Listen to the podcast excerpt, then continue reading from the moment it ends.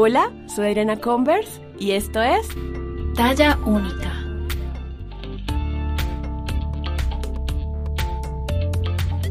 Bienvenidas y bienvenidos a un nuevo episodio de Talla Única. Soy Adriana Converse, más conocida en redes como Fat Pandora, y es un gusto para mí poderles acompañar en lo que se encuentren haciendo en estos momentos. El episodio de hoy es muy importante para todas y todos los colombianos. Es un tema que ha estado ocupando las redes sociales, los medios de comunicación y que debe ocupar un lugar fundamental en nuestras vidas y es la salud. En este caso, el proyecto de ley 010 que busca una reforma al sistema de salud colombiano. En Colombia la salud se determina como un derecho fundamental gracias a la ley 1751 del 2015. Pero, de acuerdo a lo que hemos visto de este proyecto de ley 010, esto podría cambiar drásticamente y pasar de ser un derecho a un privilegio. Para hablar del tema, tengo una gran invitada y es la doctora Carolina Corcho, médica psiquiatra, magíster en asuntos políticos, vicepresidente de la Federación Médica Colombiana. Es presidente de ANIR, coautora de la ley estatutaria y de la ley de residencias médicas. En la actualidad es la presidenta de la Corporación Latinoamericana Sur. La doctora Corcho aceptó la invitación de Talla Única para hablar con nosotros y responder todas esas dudas que hace unos días les dejé en mis redes sociales. Quiero darle las gracias por la gran acogida, más de 200 personas enviaron sus consultas.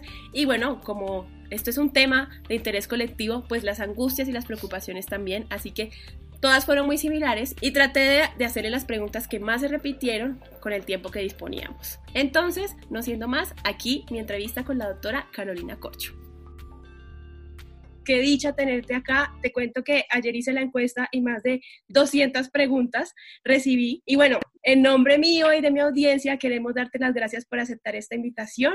Lo primero que me preguntaron, eh, y creo que también como para comenzar este episodio, es como un panorama histórico de por qué está ese proyecto de ley, por qué se dio, qué está pasando en la salud actual en Colombia. Bueno, básicamente este proyecto de ley es un acuerdo entre el Gobierno Nacional y Cambio Radical, es un proyecto, eh, digamos, a nuestro juicio y como lo hemos demostrado con todos los argumentos, busca profundizar el negocio de la salud que ya se instauró en Colombia. ¿Qué ha significado este negocio de la salud en Colombia? Ahorita voy a explicar en qué consiste el negocio en términos de vidas. En Colombia, entre 1998 y 2010, hubo 1.300.000 muertes equipables en 12 años. Y anualmente se ponen 220.000 tutelas por negación de servicios de salud. Que todos los ciudadanos han vivido de alguna manera la negación de servicios de salud, del paseo de la muerte, que no te utilicen. Esa es la realidad del sistema de salud en Colombia, aparte de que es un sistema tiene una crisis financiera profunda, un déficit que supera los 15 billones de pesos, pero aparte de que es un déficit que supera los 15 billones de pesos, eh, es un sistema eh, en esa superación de ese déficit eh, adeuda a los trabajadores millonarias sumas de pesos, tiene precarizado a los trabajadores de la salud, no atiende a los pacientes. Esa, digamos, es como la situación. Ahora, en Colombia, por iniciativa de la sociedad civil, en el 2015 se presentó la ley estatutaria en salud que declaró la salud como derecho fundamental. Ese, eso se hizo, digamos, eso fue una lucha muy difícil, muy complicada, pero finalmente se logró.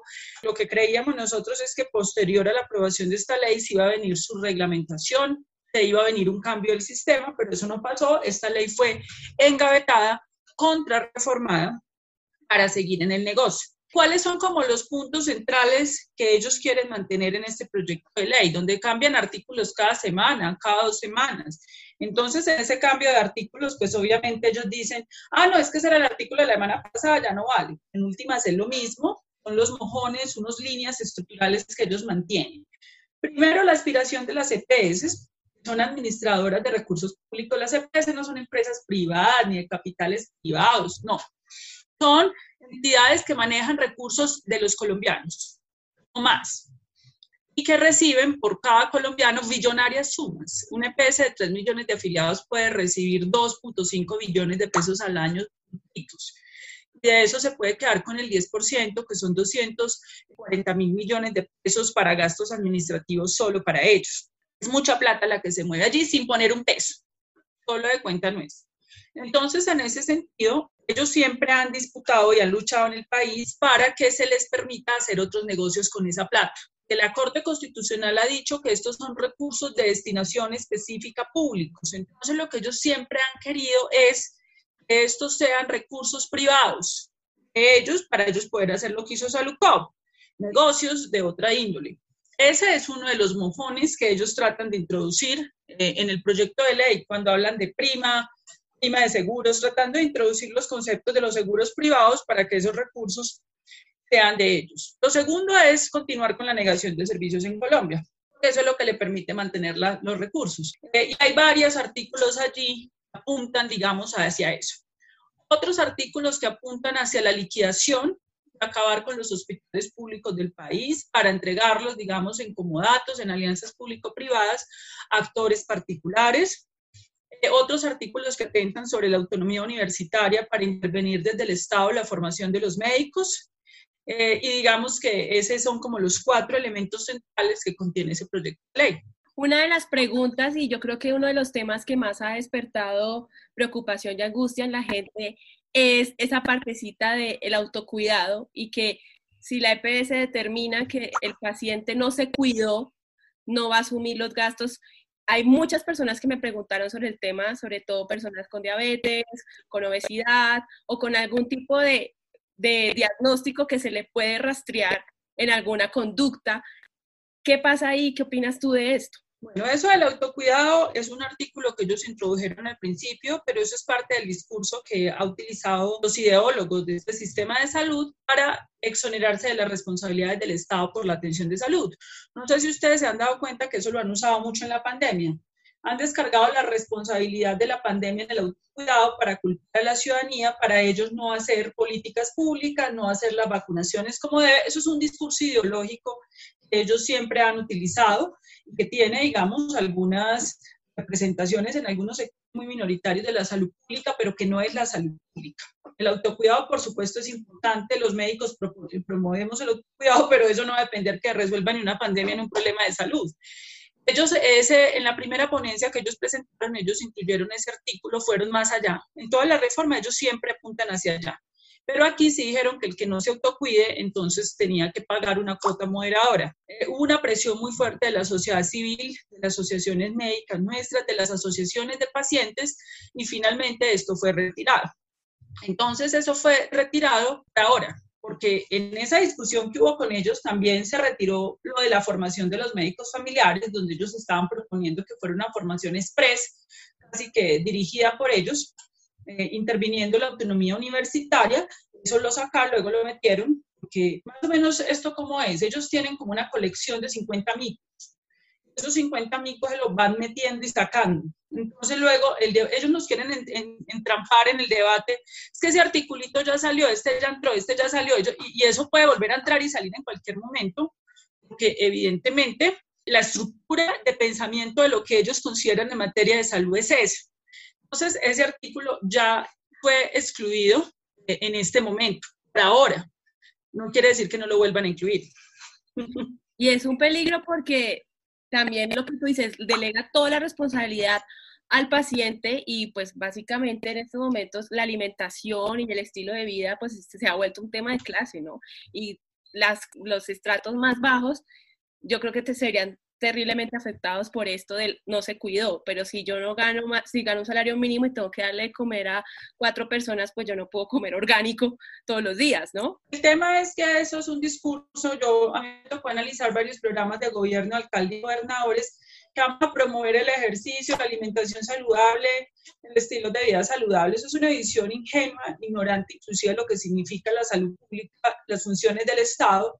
Pero aparte de eso, eso es, eso es un asunto clasista en el sentido de que el problema de los colombianos en general no es que coman bien, sino que no tienen que comer. DANE ya afirmó 32% de los colombianos solo comen dos veces al día y hay más de 6 millones de colombianos una vez al día, luego pues eso no se resuelve con una consejería de un alcalde, un gobernador, donde alimentate bien, come carne, come pescado. Totalmente de acuerdo, doctora. Gracias por esa respuesta. Otra de las preguntas que me hicieron mucho es la salud mental. Todos tenemos la salud mental afectada, algunos ya contamos con diagnósticos y, pues tratamientos, pero ¿qué va a pasar con la salud mental de los colombianos con si se llegara a aprobar este proyecto de ley? Bueno, lo que va a pasar con la salud mental de los colombianos es lo mismo. A ver, lo primero es que este proyecto no resuelve ningún problema de salud mental. Si nosotros no resolvemos el problema de salud, no vamos a resolver el de salud mental. La salud mental está en el marco del sistema de salud. Eh, obviamente ellos enunciativamente hablan de los enfoques diferenciales, que es muy importante que las mujeres, pero es que usted puede enunciar muchas cosas, pero lo que usted tiene que leer en una política pública es si lo que hay a continuación son instrumentos concretos para que eso se haga. Usted puede decir en, una, en un proyecto de ley quiero la paz. además, nadie va a decir en un proyecto de ley voy a robar vamos a hacer este proyecto de ley para, privatizar los recursos de la salud, porque salen varios senadores, pero ¿dónde dice eso que vamos a privatizar eso? no, pues es que nadie va a decir eso. Eso tiene que sonar bonito. Entonces ellos ahí escriben que la atención primaria en salud, que la salud mental, que las mujeres, que los niños, pero eso es demagogia, porque mantienen la misma estructura de negocio bajo la cual no se puede desarrollar esas políticas. Doctora, otra preocupación y esa palabrita que ha sonado mucho de las pólizas. Se habla de que ahora todo va a tener póliza si se sale más o menos de, si requiere más de una acetaminofén, póliza. ¿Nos puedes explicar y dar más detalles de este tema? Bueno, te lo voy a explicar, digamos, con un nivel de detalle. Resulta que en Colombia, pues usted se puede afiliar a una póliza, puede comprar prepagadas, servicios complementarios, usted puede tener un plan voluntario. Pero para eso usted tiene que estar afiliado al sistema de salud. Entre otras cosas, si usted tiene una prepagada, usted la atiende en la infraestructura financiada con los recursos públicos del sistema de salud. Usted paga dos veces, ¿cierto? Entonces, eh, lo que ellos siempre han querido, y aquí lo logran, de alguna manera es que el sistema de salud sea tan perverso que la gente diga tengo que comprar una prepagada, aumentar el gasto de bolsillo, aumentar la negación de servicios aquí para que el que tenga pague y el que no, pues, usted verá qué hace porque no se autocuidó del discurso. Dado que no se autocuidó, murió. Entonces, el 90% de las personas en estrato 1, 2 y 3 que murieron por COVID es por el autocuidado. Ese es el discurso del gobierno. Es que la, es que la, la indisciplina social y... No, no, no, venga, hermano, venga, explíqueme usted cuánto fueron las inversiones y el gasto público en salud. Muéstrame cuál fue el plan de vacunación que usted hizo. ¿Cuál fue la política de pedagogía ciudadana que usted hizo frente al COVID? Porque la pedagogía no es un programa a las seis del altar del presidente otro de la alcaldesa a las 5, eso es más complejo, eso es más complejo desde un trabajo con las comunidades, la plata invirtió, no, no, no, usted no autocuidó, se murió. Entonces, y el que tuvo plata se fue para la prepagada. Entonces aquí eso, eso es lo que ellos pretenden, pero además en la última ponencia ya sacan un artículo donde dice, si las EPS o cualquier actor del sistema quiere generar planes voluntarios, deberá solicitar la habilitación a la superintendencia. Si en 30 días no le responden, sea por hecho que dijeron que sí. Ese es más o menos el artículo. Es facilitar todo. En el fondo lo que ellos quieren es menos con los recursos públicos para las EPS, pero que la gente no pida tanta atención en servicios de salud. Obligarlos a que se vayan a los seguros privados para que se hable negocio, que es para, para redondear el negocio.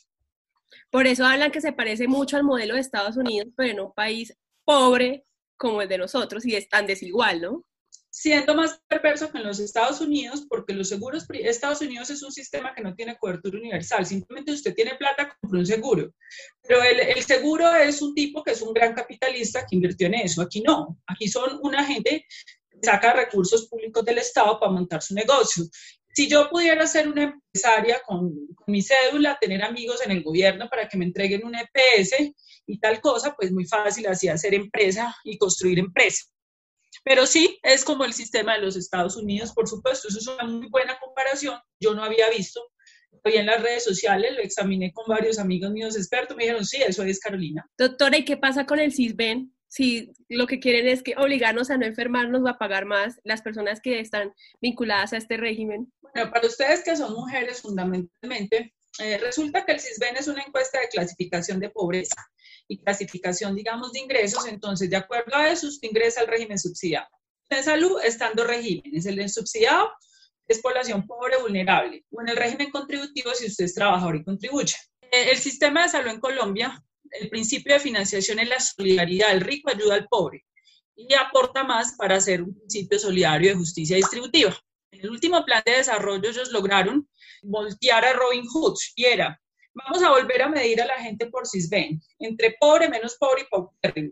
que sea menos pobre, que contribuya en algo al sistema, eh, que apoye en algo, ¿cierto? Es decir, vamos a, a poner al pobre a que le ayude a las EPS a los banqueros, contribuyan solidariamente a los que a los empresarios del sistema de salud.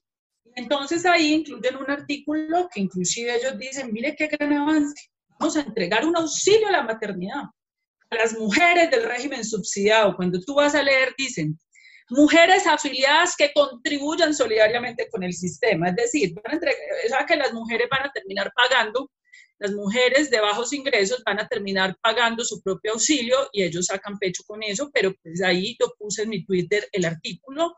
Respuesta a un, a un trino del doctor Galleras, pues bastante desinformando, pues porque es que no, no hay que desinformar a la comunidad. Entonces le informamos a la comunidad las mujeres tenían que pagar realmente eso, no es ningún auxilio. Lo otro es, pues, que efectivamente esto no va a mejorar las condiciones pues, de acceso ni el CISBEN, ni mucho menos. Ver.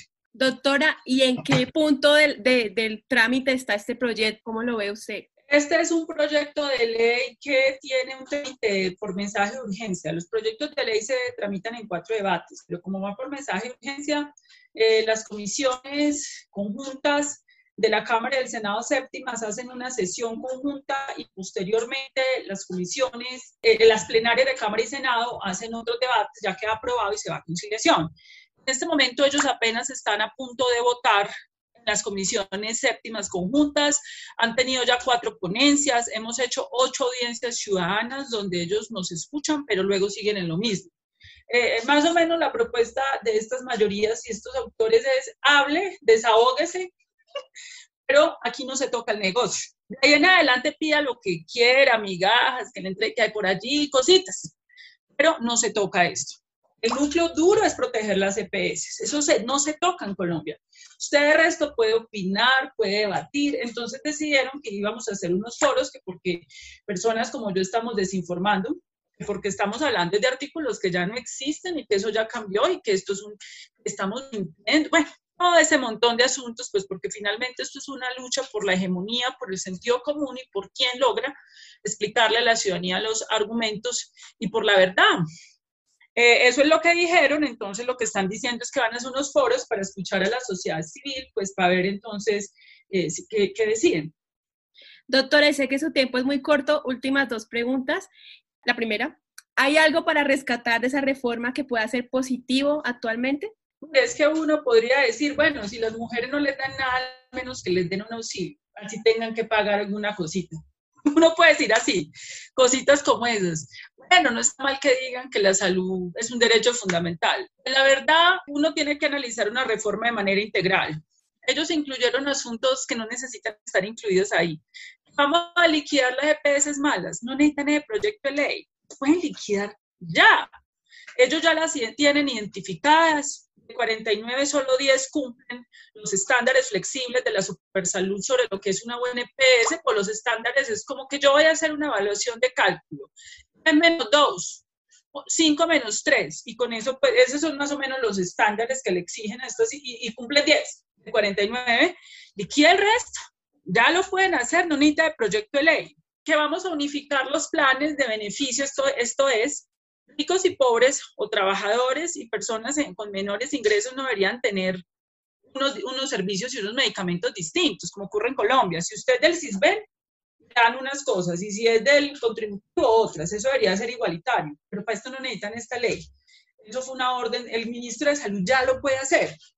Entonces, los asuntos positivos son esas dos, tres cositas chiquitas, que son más bien distractores.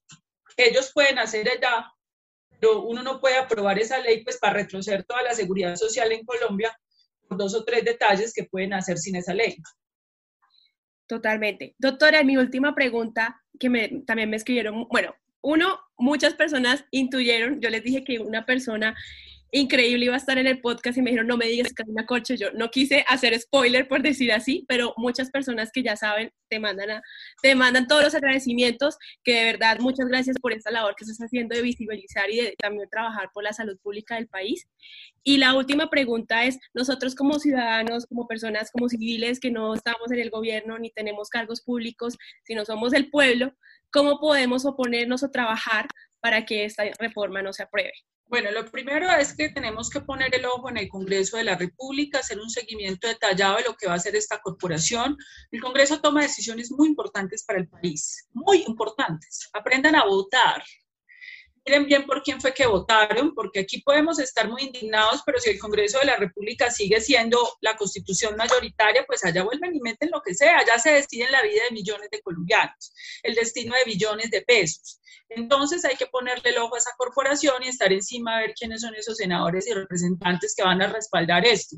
Lo segundo es, no podemos ser flor de un día, tenemos que persistir, porque ahora estamos entonces indignados, pero entonces ya después se nos olvidó que nosotros... Eh, en los próximos días estaremos haciendo unas convocatorias para poder presentar una propuesta alternativa de reforma estructural a la salud para discutir con la ciudadanía, permitan un momento en que el país supere este momento, eh, plantearle al país una alternativa de lo que debe ser el derecho a la salud en Colombia, que ya se ha venido trabajando. Eso es lo primero. Lo segundo es que evidentemente la importancia de mantenernos interconectados nivel de todas estas redes, informando, haciendo una pedagogía, que la gente despierte y que tenga conciencia de su país y que los jóvenes, las mujeres, nos apropiemos ya del futuro de este país. Este país vaya, ya es nuestro y vamos a plantear una alternativa, pero no podemos quedarnos en la emoción del momento. Hay que persistir, digamos, en el tiempo, porque esto es un asunto de paciencia, de poder seguir y por eso digo, el Congreso tiene que sentirse vigilado por la ciudadanía. Estamos siguiendo cada paso que están dando. Entonces se trata de eso. Doctora, no la molesto más, no le ocupo más tiempo. Muchísimas gracias por el tiempo y por toda su disposición y me siento muy feliz y de verdad me halaga mucho que haya hablado conmigo hoy. Adriana, te agradezco mucho y espero no sea la última vez. Sigamos conversando para hacer esta pedagogía que es muy importante con las jóvenes y con las mujeres. Bueno, esta fue mi conversación con la doctora Carolina Corcho. Quiero de nuevo darle las gracias a la doctora por haber destinado este tiempo para hablar con Talla Única. Gracias de verdad, gracias a ustedes también por todas sus preguntas. Como vieron, tratamos de hacer la mayor cantidad de preguntas en el tiempo que había disponible. Y quiero recalcar de nuevo lo que dijo la doctora Corcho.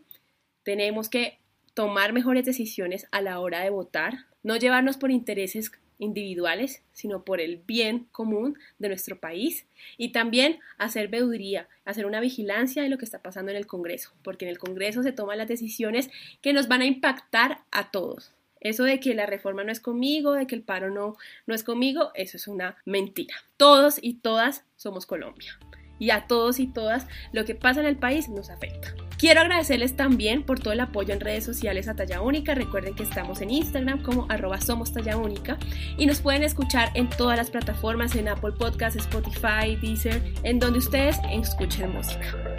Esto fue todo por hoy y nos escuchamos una próxima vez aquí en Talla Única.